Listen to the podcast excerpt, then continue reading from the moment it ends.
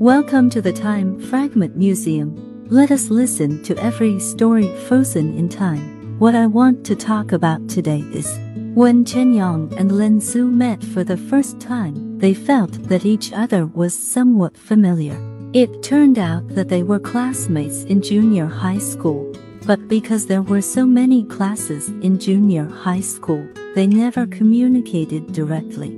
They became desk mates in high school, and they began to have more contacts. Gradually, Chen Yang learned that Lin Su liked literature and music, and Lin Su also discovered that Chen Yang was a sunny boy who loved sports.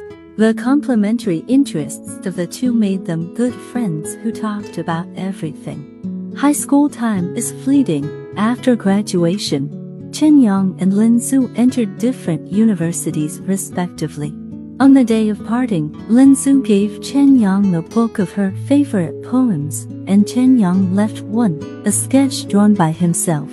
These items became the most precious memories in their hearts.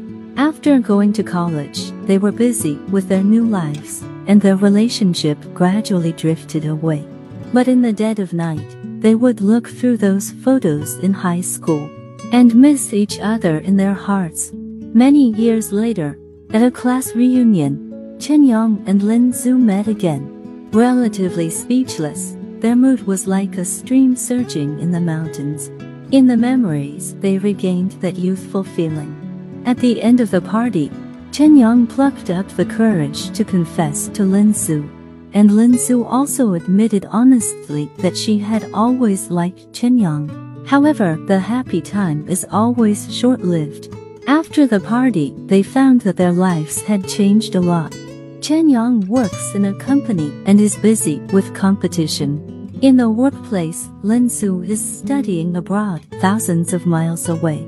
The distance and the pressure of life put their relationship to a huge test. After some struggles, they decided to face the reality bravely and work harder for the love in their hearts.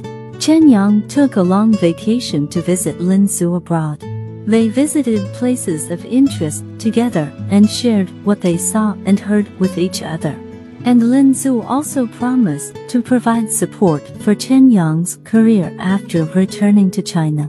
At the end of the story, Chen Yang and Lin Su had a good time and re-established their relationship. They understand that as long as there is love in their hearts, no matter how time passes, they will cherish the happiness in front of each other.